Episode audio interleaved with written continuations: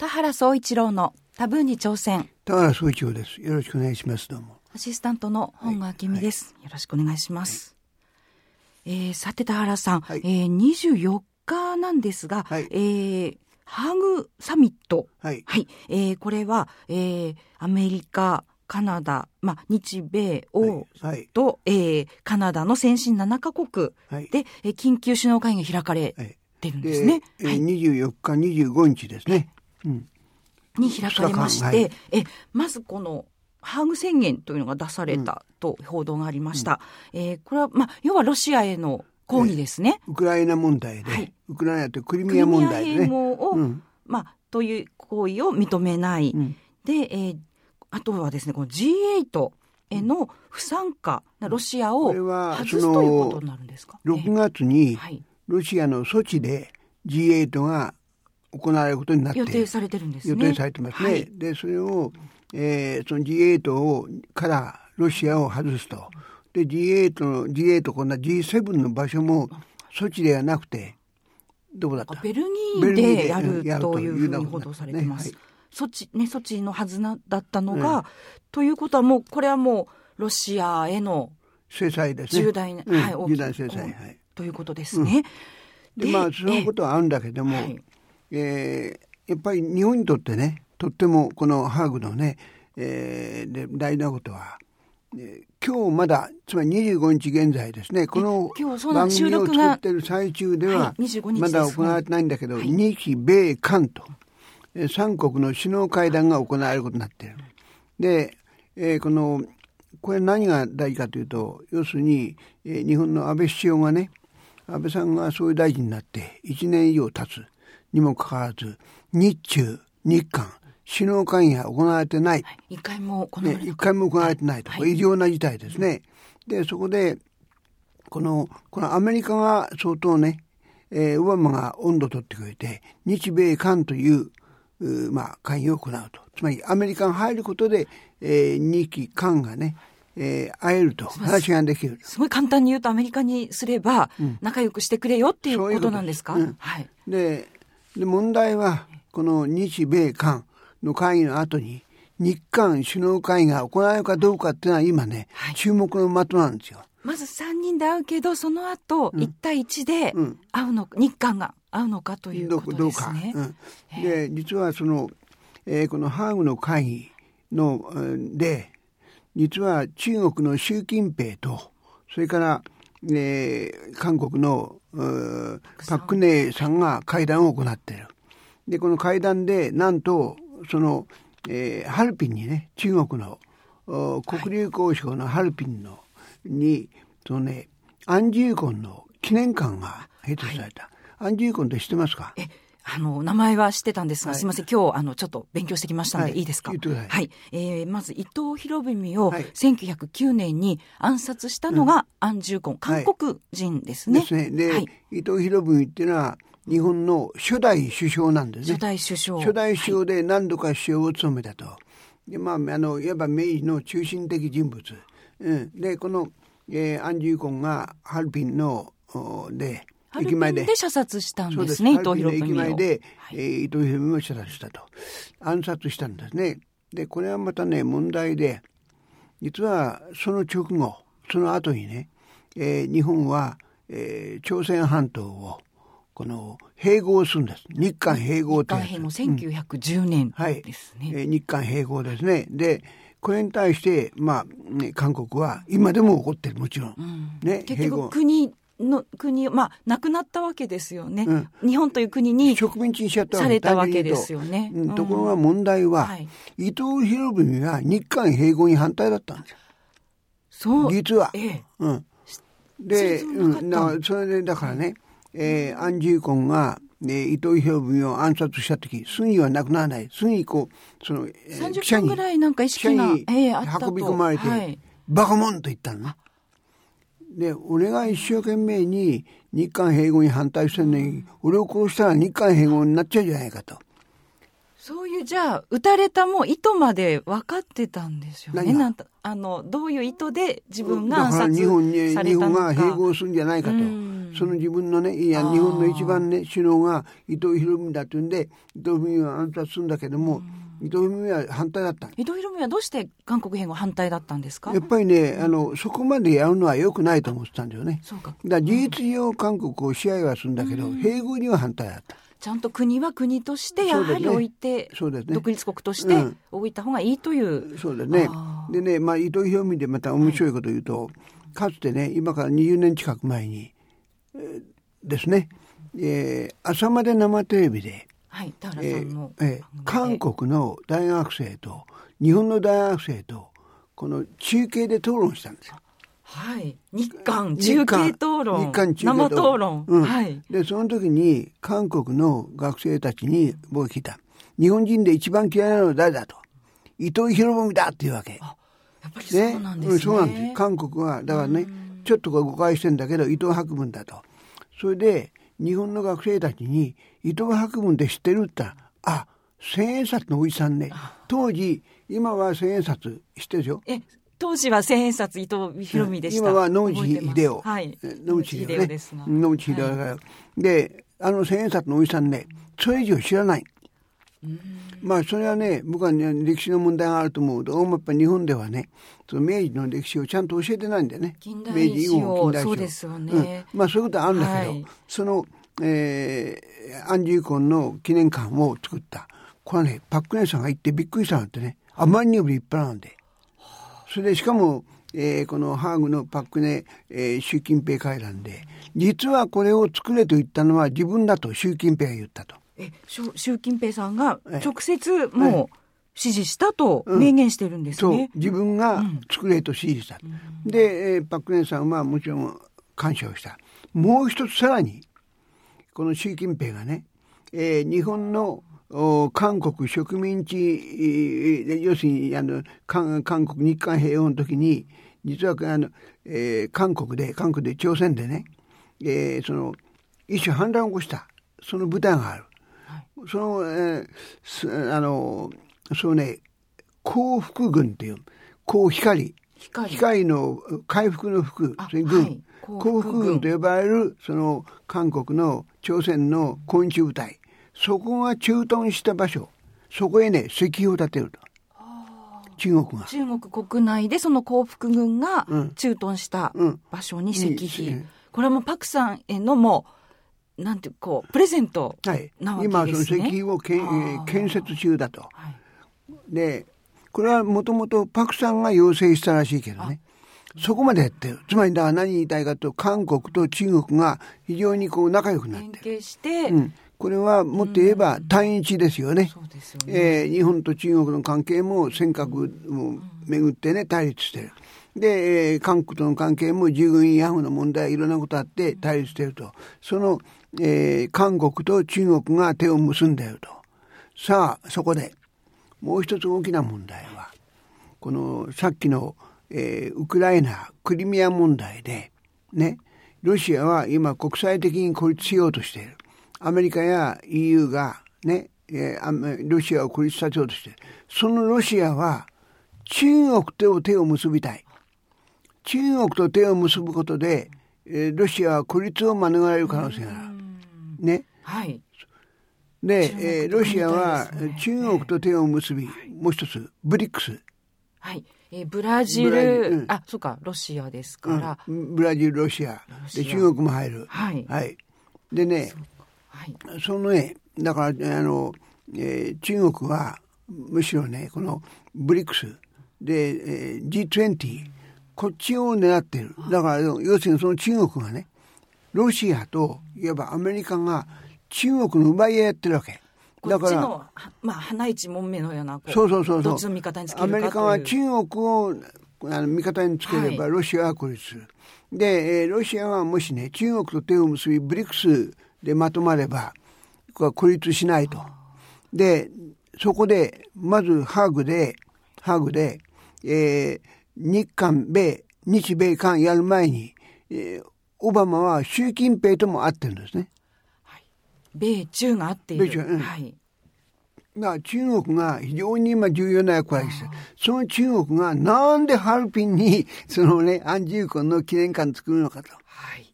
だから、まあ、射殺、えっ、ー、と、韓国ではなく射殺されたその中国のハルピンに、ええに、はい、と、時ですよね、当時そういう中でさ、やっぱり日本はどうすればいいか。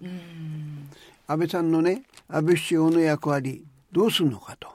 で、実はもう一つ大きな問題ある。実は今、日本とロシアは悪くない関係。そうですよね。これはね、森喜朗さんが、その、元首相がつけたんだけど、森さんがプーチンと会って、ね、で、非常にいい関係になって、その関係で安倍さんとプーチンがあった。はい、安倍プーチンが何度も会ってますね。非常に親密で、なんか秋田県、うん、秋田県も犬も差し上げたり、ね、そうだよね、してますよね。どうもね、はい、えー、安倍さんは、オバマとはあんまり気が合わないらしい。で、えー、プーチンとは割に気が合うらしい。で、本当ならここでね、やっぱりそのロシアとアメリカ EU の対立の中で日本ができる役割もあるんじゃないかと。ところが日本はここで、まあここは難しいね。米韓が組んで反日やってるから、アメリカといい関係を結ばなきゃいけないと。いうことの方が、つまり先に立ったんでしょうね。それで、えー、このロシア批判に日本も加担してますね。アメリカ側についたと捉えていいんですね、非常にややこしい。つまり、ロシアとアメリカ EU との対立の中で、さあ両方で日本の奪い合いがある。で、いや、日本は実は、えー、ロシアとうまくいっている。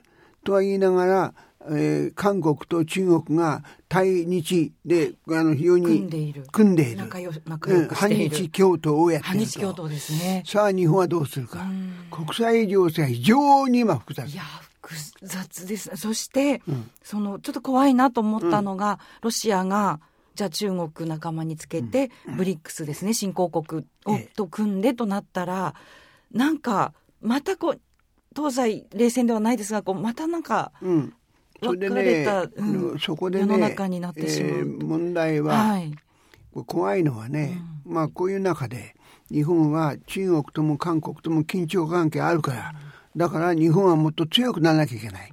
ここで集団的自衛権って問題になってくる。今まさにね。はい、で、安倍さんは集団的自衛権をやろうとしてる。で、まあ民主党は反対。もちろん、公明党は非常に微妙なところで、今のところ賛成はしてないと。いうところで、日本強くなった方がいいのか、あるいはその強くなると危険なのかという問題が国内ではある。そういう中で、安倍さんの側近たちが、例えば江藤さん、萩生田とか、こういう連中がアメリカ批判を言い出してる。アメリカを批判している。うん、あの、はい、安倍さんが靖国に参拝したら、アメリカが失望したという。それに対して江藤さんが、何言ってんだ失望したのはこっちだよと。ありました。アメリカに対してね。はいで、怖いのは日本ってね、その日本を強くしようというな動きの中でね、やっぱりね、反米感情が出てくる。もともとアメリカは敵国ですからね。ああ、もともとそう,、そうですね。僕はとっても危険だと思う。で、ここでね、反米感情が強くなったら、中国と対立し、韓国と対立し、アメリカとも対立したら日本は孤立ですよね。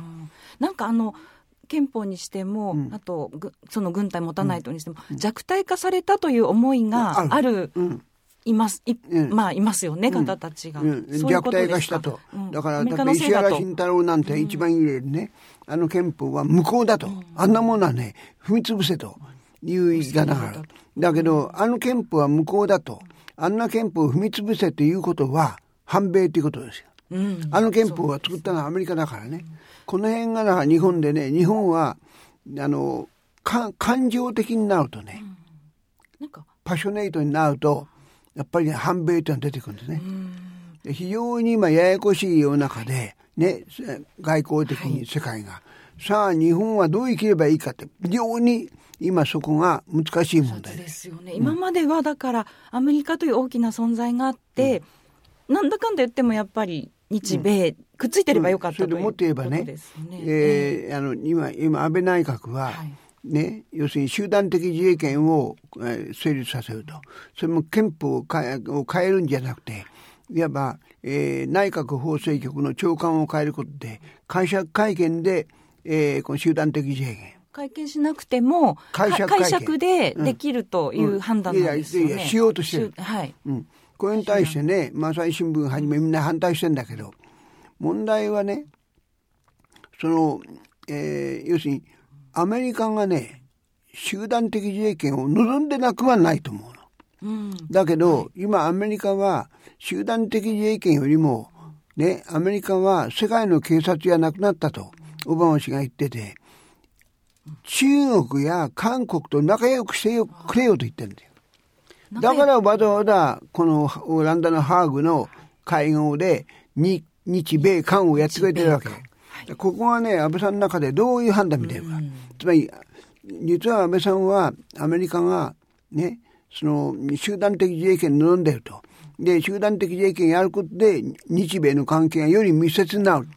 ところが実はオバマさんは、その日米、あの、集団的自衛権は望んでるんだけど、それ以上にね、韓国と中国と仲良くしてくれよ。もう平和にそっちアジアはそちらで仲良くやってくれ、という世界の警察はやめたと。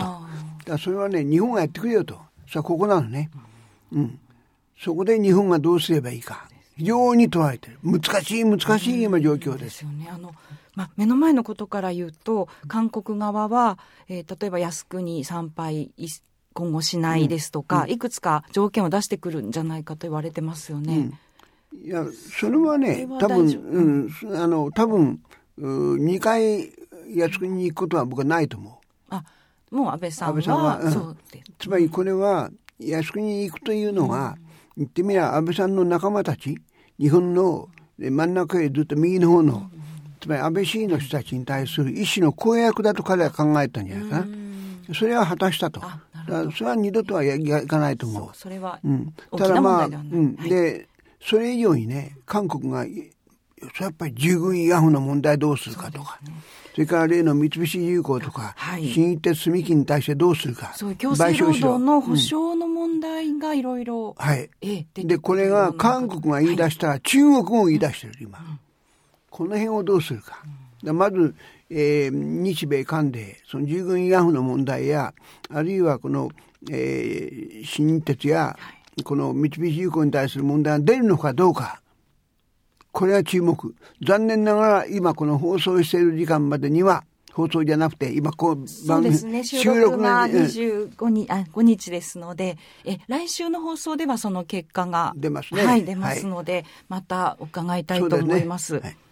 はいちょっとそれるんですが、はい、先日、あの、オバマ夫人が中国を訪ねてましたが、はい、それも関係あるんですか？あれも関係大いにある。大いにある。うん、で、あれも新聞によってね、オバマさん、えー、オバマ夫人が中国にちくりとね、えー、あの、ね、針を刺したという言い方と、はい、えー、米中交流のためと、ええ、新聞によって見方が分かれてるね。はい、その針をちくっていうのは、こっちよということですか？アメリカの方をこう仲間につけようというそういうわけではない。いや日本のだからねやっぱりその中国にあの米中間が仲良くなってるよといいのが嫌な新聞がチクリをやったんじゃな。い、なるほどチクリ、はいはい、さあも新聞の見方ですね、はい、はい、じゃあ来週はその注目の、はい、日韓米がどうなるか、ね、日韓米どうなるか伺いたいと思います、質問を受けたいと思います、田原さん、はい、はい、あの先日原発について、はい、エネルギーについてのメールを、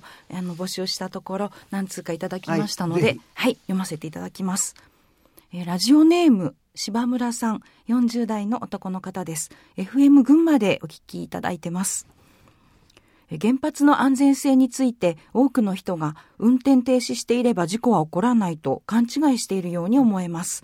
実際には現在停止中の原発であっても冷却設備が止まれば福島と同じ事故に至ります。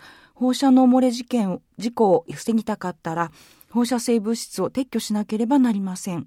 でもそれを持っていく先の当てはあるのですか？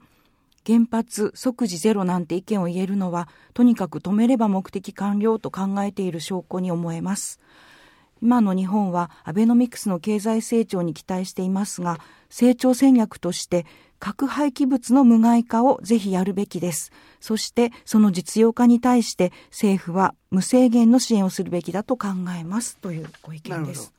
あのね、僕は今その文藝春秋っていう、はい、あの雑誌で、文芸春秋、あの原発の連載をしてるんですが、やる中あのやってる中でね、やっと見えてきた。どうあるべきかが。でねつまり、えー、僕はねこの福島で事故を起こした。この事故は大変不幸な事故でもちろんあの被害者もたくさんいらっしゃる。14万の人はまだ帰れないということはあるんだがこれをね前向きの契機にすべきだと思う。前向きに、はい、はい、それはかつて1960年代に公害問題っていうのは非常に深刻な問題だった。公害で例えば、えー、窒素とか痛い痛い病とかそれから四日市喘息とか新潟にも新潟に南病とか。でまあとにかくね全国各地で公害が起きてでこれが大問題だった。社会問題だった。で公害反対運動社会党共産党を中心にね、えー、公害反対運動が起きた。今の反原発と似てますねでもっと強烈でもっと強烈なのは何かというと公害反対運動が起きる中で東京は見延さん、ね、横浜もそれからいや神奈川県横浜は飛鳥田さん神奈川県も京都も大阪もみんな革新知事になった。革新というのは社会党であったり共産党であったり、うんはい、革新知事になった。とにかく反与党。反与党。ということですね。反自民。反自民。反自民。うん、で、あの、革新知事になって。で、日本が、その、とにかく太平洋岸のこれはと思うとこはみんな革新知事になった。で、公害反対運動。で、その、その公害がね、ねひどい中で、僕は公害の運動、公害のね、えー、ルポータージュを何本も書きました。四日市も行ったし、それからね、あのあそこ九州の源も行った、はい、それから、えー、九州のあの八幡のとこな何湾っていうの？あれ。えー、八幡。有明じゃなく、いやまあいいや、ね、そこのね、え ー、水がね非常にね酸性の水になってそこの水でね、えー、写真をね現像すると酸酸性でね現像できる。実際ある雑誌の取材で行って、その水を汲んできてやったら現像できました。現像液と同じぐらい酸性になるという。はいはい、というね、大変なその公害運動、公害反対運動が起きた。で、さらにオイルショックも起きたいう中で、日本は見事に公害をね、うん、えー、克服した克服して、はい、非常にね、世界一のね、省エネをやってのけた。はいでねまさにね公害先進国になった。クリーンで省エネ、うん、その後だからね、その今中国が公害ですよねものすごくね。で、ねはい、そういう国に指導する役割を果たした。で僕は原発事故先進国になるべきだと。原発事故先進国になるべき。でだからおそらくこれからね中国や韓国や台湾もあるいは中東も含めて世界中に原発がバーンと広がっていくわけだ。そしたらねどっかで事故が起きますよ。二度三度事故が起きると思う。その時に日本は原発先進いや原発事故先進国としてねどうすればいいか。ね、やるべき。あるいはその事故起こる前にどうしたら起こらないようにするかということも輸出というかできますよね。うん、で、うん、僕はねそのねつまり原発事故先進国として原発をどうすればいいのかあるいは使用済み核燃料をどうすればいいのか、はい、えー、事故を起きなくするにはどうすればいいのかというね国際研究所を日本に作るべきだと思う。うん、というのはねやるべき。でそのためにはねあの政府もね、えー、ポピュリズムになんか走るんだと。えー、人気を得ようなんて思わないで、はい、徹底的にね透明にしようとあらゆる問題をあらゆる問題を透明にしてでつまりあのそういうね世界にそういう信頼を得てで原発事故先進国として原発事故が起きないためにどうすればいいかどこが問題かいろんなことをやるね。そういう研究センターを日本に作るべきだと思う。そう、ね,、いうためにはね、うん、えー、原発を推進してる側も反対してる側も一体化してる。うん、その本当柴村さんおっしゃるように、うん、だからその物質、あのこれゴミですね、はい、いわゆる核のゴミをどうするのかというのも、一緒になって、うん、それから反対派がね、はい、やっぱりこうやって事故が起きた、ここが問題あった、そういう問題点をガーンといっぱい出していく。うん、すごい、それは、すごいですね。せなんて言うんでしょう。原発先本当の意味での先進国、自己先進国。はい、自己先進国っていうことがイコール、イコール先進国にもなるんだけどね。はい。日本の技術があれば、それは十分可能だと、ねはい、またその責任がある。はい。やんだけ。はい、その大変な、本当事故で大変な体験だったんですけど、はい、もうそれを克服するのが日本の力、はいうん、そのためには徹底的に透明にする。はい。何も全部情報公開する。そうです。はい。だもう、この前も田原さんおっしゃってたように、その、わけのわからない、こう、どどうにも取れるような文章を出すなと。あれはポピュリズム。ポピュリズムは一切排する。はい。わかりました。島村さんいかがでしょうか？またご意見お待ちしております。ありがとうございます。えー、原発についてもう一つ、はい。あ、すいません。もう一ついただいてます。はい、ラジオネーム、えー、ダンパパさんでよろしいんでしょうか。えー、50代男の方です。FM シガでお聞きいただいてます。えー、田原さんへ、いつも情報ありがとうございます。さて、私は原発について、原発デポジットというアイディアを持っています。説明しますと、40年で使い捨ての廃炉費用や、えー、使用済み核燃料の処理10万年間保管の費用を将来のために今電気を使う人が電気料金に上乗せして支払うという仕組みです。えもちろん火力発電や水力発電などすべての発電方式にもデポジットを適用すれば本当にどの発電をするのがいいかわかると思います。今のままでは有限のエネルギー源を使う我々は将来の国民に対して無責任すぎると思います。原発反対の方は安全面での主張をされ、原発容認の方は経済面での主張をされます。しかし、経済面で考えても原発は安くないのではないかと思われます。いかがでしょうかということです。はい、いいですね。面白いですね。うん、まあ、これはね、またさっきのあれだけど、やっぱ反対派とね、えー、推進派はね、あの一体となるべきなん、うん。うん、両面から。はい。うん。確かにダンパパさんおっしゃるように、うん、原発反対の方は安全面での主張を言うと、はい、なるほどって思うんですよね。はい、で、容認の方は経済面でのことを言うと、それもなんかなるほどって。経済面だけじゃないのよ。うん、だけではない。あの、大きいのは、ね、例えば石油の80%は中東から来てる。はい、もし中東で騒乱が起きる、何かことが起きたら来なくなる。そういう危険性は大いにある。だから経済面だけじゃないのね。そうリスクでね安全とはね、はい、つまり何を安全というのか安全にもいろんな安全があってもちろん放射能に対する安全性っていうのは大事だけど石油が来なくなるという危険性もあるわけだ。で、ね、だからそのエネルギーを、つまりね、えー、あのちゃんと補給できる安定的に補給するという安全性もあるわけね。うん、ですね。うん、そういうのはやっぱりこうなんか総合的に考えて、うん、私たちは行かなければいけないんだと思いますね。あのこのダンパパさんのデポジット制ですから、うん、将来のその処理費用のために、つん保証金ね、ね、払っていきましょう、はい、そうすると私たちもこう本気で考えるというかね、ね、考えますよね。はい、はい、ダンパパさんありがとうございます。またお便りお待ちしております。田原さんありがとうございました。はいなんか急に春めいてきましたね、ね3月も。もうコートいなくなりましたね。そうですね。はい、ということで、あの、4月からこの番組が、えー、ちょっと変わります。はい、え、中身は全く、あの、変わらず、田原さんのお話を伺うんですが、はい、え番組のタイトルと放送日が変わります。えタイトルは、サードプレイス、田原総一郎のタブーに挑戦。そして放送日が毎週水曜日になります。えー、次回の放送は、えー、4月2日水曜日です。え、皆さん、え、今度は金曜日ではなく水曜日にぜひ、え、お聞きになってください。よろしくお願いします。